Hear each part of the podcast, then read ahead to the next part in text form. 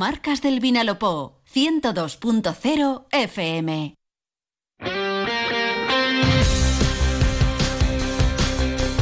Deportes en Onda Cero Elche, con Monserrate Hernández.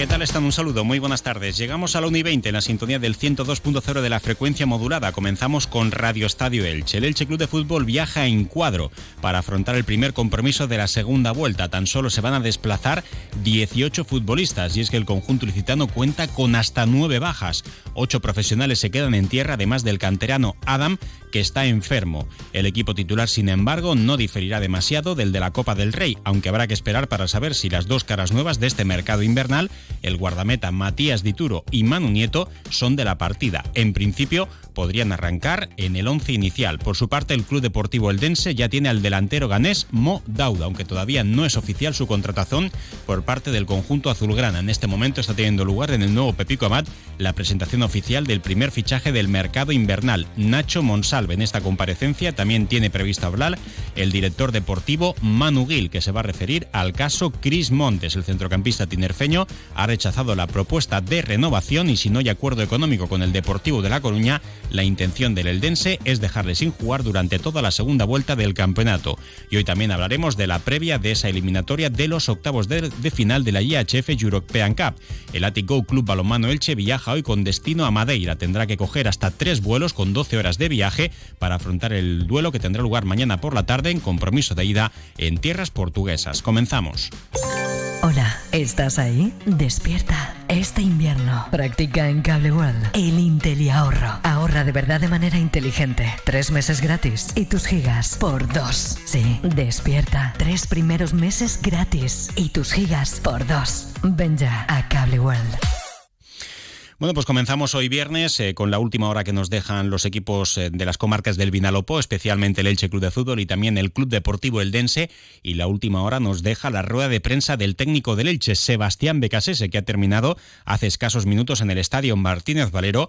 Y hoy el técnico ha hablado largo y tendido acerca del mercado invernal y de la situación de su plantilla.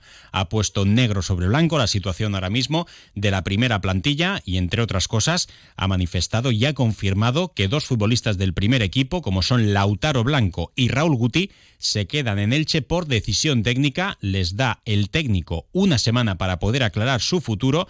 Deben resolver su situación para saber si las propuestas que tienen sobre la mesa son interesantes para el Elche y también para ellos. Y de lo contrario, si no lo aclaran en los próximos días, la semana que viene volverá a echar mano de ellos para el encuentro frente al Real Valladolid, domingo a las 9 de la noche, y ya se quedarán en la plantilla franjiverde. Además, también significativo como Sergio León también se queda en Elche por decisión técnica. El entrenador ha vuelto a insistir, como lo viene diciendo ruedas de prensa atrás, que no está al nivel del resto de sus compañeros y por tanto se ha quedado en la ciudad. Además, otros cinco lesionados de jugadores lesionados de larga duración. Oscar Plano y también con problemas físicos, Fidel Chávez, Josan Fernández y los centrales Alex Martín y Diego González. El entrenador ha confirmado que Alex Martín también podría tener la puerta abierta para marcharse, pero su caso es diferente al de Lautaro y al de Raúl Guti. Con Lautaro y Raúl Guti sí cuenta Becasese, con Alex Martín no tanto y por tanto se podría marchar siempre que presentara una propuesta para poder hacerse cargo de su contrato y marcharse de la entidad. En la situación de Lautaro y de Raúl Guti, el club pone otras condiciones que serán a las que tengan que llegar los clubes de destino para poder hacerse con estos futbolistas. A todas esas bajas, hasta ocho profesionales, también hay que sumar la ausencia del jugador del filial Adam, que ha sido habitual en las convocatorias de la primera plantilla, que con un proceso gripal esta semana no ha podido entrenarse apenas con el equipo y por tanto tampoco va a viajar con el Elche. Por tanto, como son 24 fichas ocupadas y hay ocho bajas de jugadores profesionales, tan solo 16 se van a subir al avión, más en principio dos canteranos, que deberían ser Rodri Mendoza, jugador del primer equipo a todos los efectos, y en principio también el defensa central licitano Javier Pamies. En la citación van a estar las dos primeras caras nuevas del mercado de invierno, el guardameta Matías Dituro y el delantero cordobés Manu Nieto. Hay bastantes opciones de que ambos sean titulares, aunque el entrenador, que ha repartido elogios para los dos primeros fichajes, no ha querido confirmar. Esto era lo que decía el entrenador acerca de esas dos caras nuevas. muy contento, tanto con, la llegada de, Manu como de, Mati. La verdad que creo que tienen la característica de lo que intentamos eh, pregonar en el campo de juego. Tienen la naturalidad para eh, adaptarse eh, rápidamente. Cuando algo es natural no hay que forzarlo mucho. Uno en su característica de juego, otro en, el arco, entendiendo también el juego con, con, los pies, juego posicional, los hombres libres. Eh, también la ilusión, las ganas, todo lo que expresaron acá. O sea, queremos jugadores que quieran estar acá, que elijan Elche. Ellos eligieron Elche y Elche los eligió, así que es una linda combinación y estoy contento con, con ambos. Sí, ¿Cómo los ves para incluso ya debutar mañana? Sí, sí, son parte de, de, la lista, de la convocatoria, así que todavía tenemos todo el, viaje de hoy, mañana y, van a ser seguramente contemplados para, para viajar, después veremos quién arranca, ¿no?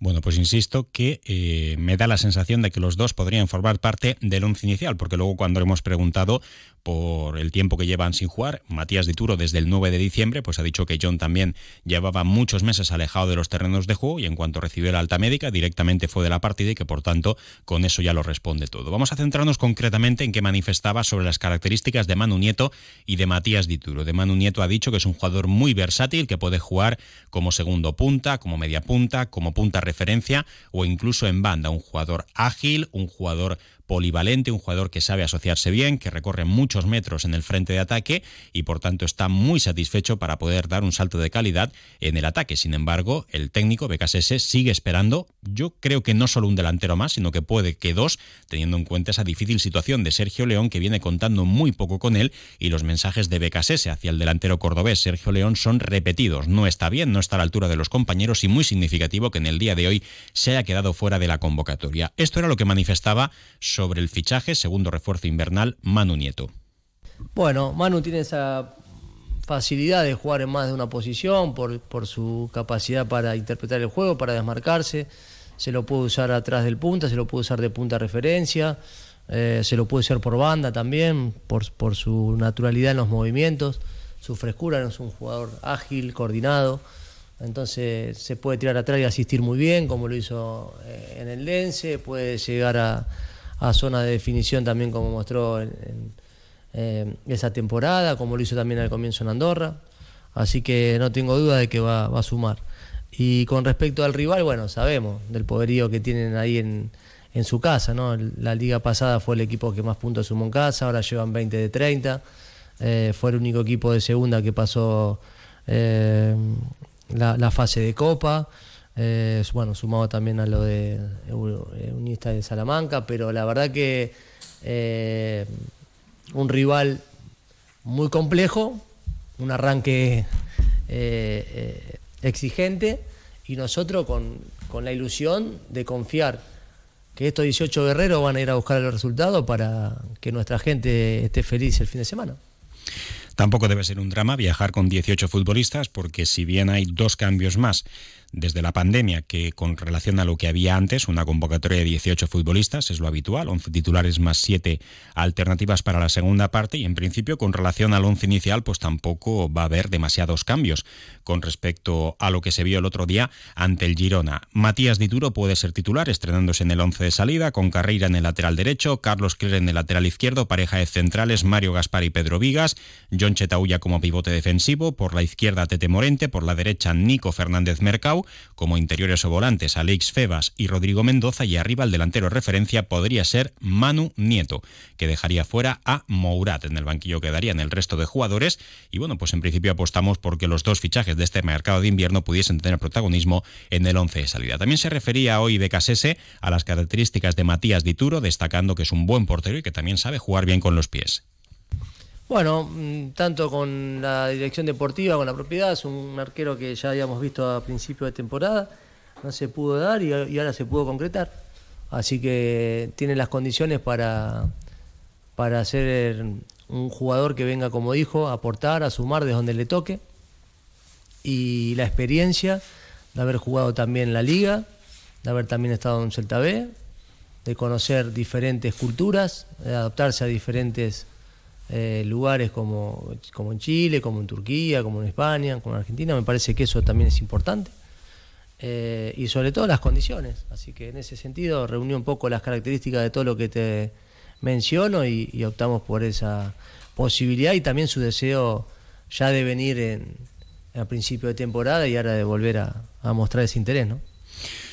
Y con respecto a esa opción de que Matías Dituro pueda ser titular, hoy le cuestionábamos al entrenador si es partidario de seguir manteniendo confianza en San Román, que lo ha venido haciendo bien, con un notable en sus actuaciones, tampoco sobresaliente, pero ni mucho menos ha estado como para suspenderle, o eh, esperar un poquito más eh, para que Matías Dituro pueda coger mejor la forma o directamente hacer el cambio ya de salida. Él ha recordado que con John pues llevaba muchos meses alejado del equipo titular, de la competición oficial, y el otro día en cuanto pudo eh, le puso. O sea que por tanto él solo se fija en lo que le muestran los jugadores en los entrenamientos y por ello, según lo que haya visto durante esta semana con Manu Nieto y Matías Dituro, pues tomará la decisión de mañana. Bueno, nosotros siempre hemos dado muestra de eso, ¿no? Cuando llegamos yo hacía un año que no jugaba y jugó 12 partidos seguidos. Ahí ya te respondí. Eh, y lo hizo con, con crece, ¿no?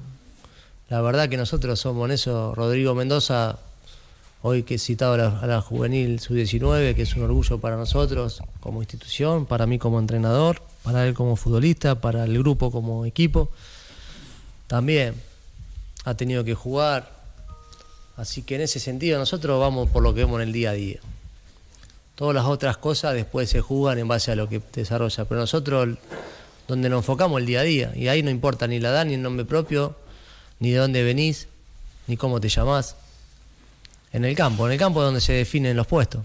Para, para mí, por lo menos como entrenador, ¿no? Ahí observo, analizo, eh, debato con mi grupo de trabajo y tomamos decisiones. Así que eso lo seguimos haciendo en todos los puestos y en todas las posiciones.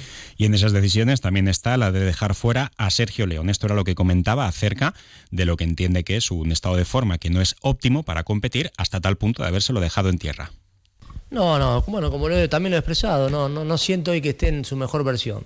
Tuvo esa lesión que, lo, que, que le ha incomodado mucho toda la etapa anterior, en, en el posterior, que no le permite a lo mejor hacer su máxima velocidad, por lo menos lo que manifestó. Me dijo que a principio de año se sentía un poquito mejor, de temporada así de año.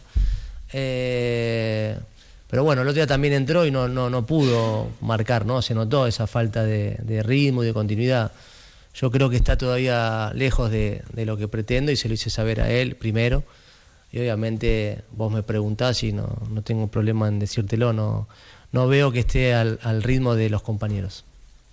Bueno, pues hoy ha sido bastante claro. El entrenador de Leche, Sebastián Becasese, que en ocasiones anteriores pues también lo suele ser, pero hoy pues ha puesto luz y taquígrafos a la situación de la plantilla en el mercado de invierno. La plantilla de Leche que viaja a Tenerife, que va a regresar después del partido. El lunes también tendrá sesión de trabajo y el siguiente duelo en casa será frente al Real Valladolid el próximo domingo, el domingo de la semana que viene, a partir de las 9 de la noche. Y en clave segunda división, el Club Deportivo Eldense, que tendrá que esperar al lunes a las ocho y media de la tarde para enfrentarse al Real Zaragoza de Edgar Badía, el guardameta catalán, cedido por el Elche, que se va a estrenar como titular en el nuevo Pepico Amat. Veremos también si para ese partido está Mo Dauda, el delantero ganés cedido al Eldense procedente del Club Deportivo Tenerife, sin opción de compra, que ayer tenía previsto su aterrizaje a las 9 menos 10 de la noche en el aeropuerto de nuestra ciudad, le perdieron eh, en el transbordo las maletas, tres maletas que había traído desde Tenerife, y estuvo dos horas buscándola en la terminal, finalmente no la pudo encontrar y bueno, pues se marchó a Elda pendiente de que pueda recoger todos sus materiales con nuevas botas y con nueva indumentaria, pues esta mañana ya en principio se esperaba que pudiese realizar trabajo físico, todavía no es oficial por parte del Club Deportivo Eldense la cesión de este jugador. A esta hora está teniendo lugar la presentación oficial de Nacho Monsalve como fichaje del Eldense, el lunes sí estará en la convocatoria y a continuación también el director deportivo Manu Gil ha comparecido en rueda de prensa, entre otras cosas, para actualizar la situación del mercado y también para hablar del caso Cris Montes, el jugador tinerfeño ha rechazado la propuesta de renovación del Eldense, se quiere marchar al Deportivo de La Coruña, el Eldense pide dinero para su traspaso, el Deportivo de La Coruña solo ofrece una prima de 150.000 euros en caso de ascenso y un 30% de un futuro traspaso, aunque en los últimos días el Depor ha puesto alguna cantidad sobre la mesa y al final parece que antes del 31 de enero Cris Montes se marchará del Eldense porque al final la situación no puede ser otra. De nada sirve quedarse al jugador para que se quede en la grada, para pagarle el sueldo y para que la próxima temporada gratis ya pueda jugar en el Deportivo de La Coruña. Hacemos una pausa y continuamos. ¿El servicio de mantenimiento de tu ascensor no te ofrece un servicio permanente fines de semana y festivos?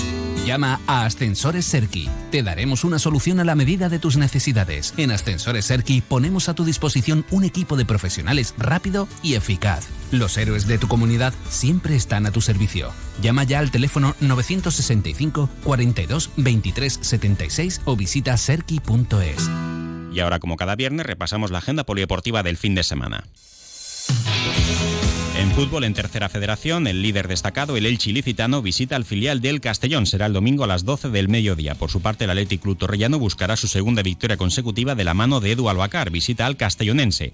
Mañana sábado a las 4 de la tarde en la Liga Comunidad Antigua Regional Preferente. El Santa Pola juega en casa ante Lollería. El domingo a las 11 y media en el campo Juan Bautista Clemena Moros y el Crevillente Deportivo lo hacen el Enrique Mirelles en el horario clásico domingo a las 5 ante el filial del Eldense en la División Honor de Fútbol Juvenil eh, derby regional, podríamos decir, de cercanía entre el Elche y el Real Murcia. El domingo a las 12 en el campo municipal Diego Quiles. Por su parte, el Kelme viaja al campo del Patacona para jugar también a la misma hora. El domingo a las 12 en la Liga Nacional Juvenil, el Intango juega eh, mañana a las 3 de la tarde en el campo 5 de la Ciudad Deportiva frente al Alcudia y el Elche Juvenil B afronta también otro derby de filiales ante el Villarreal Juvenil B el domingo a las 4 en el Enrique Cervera.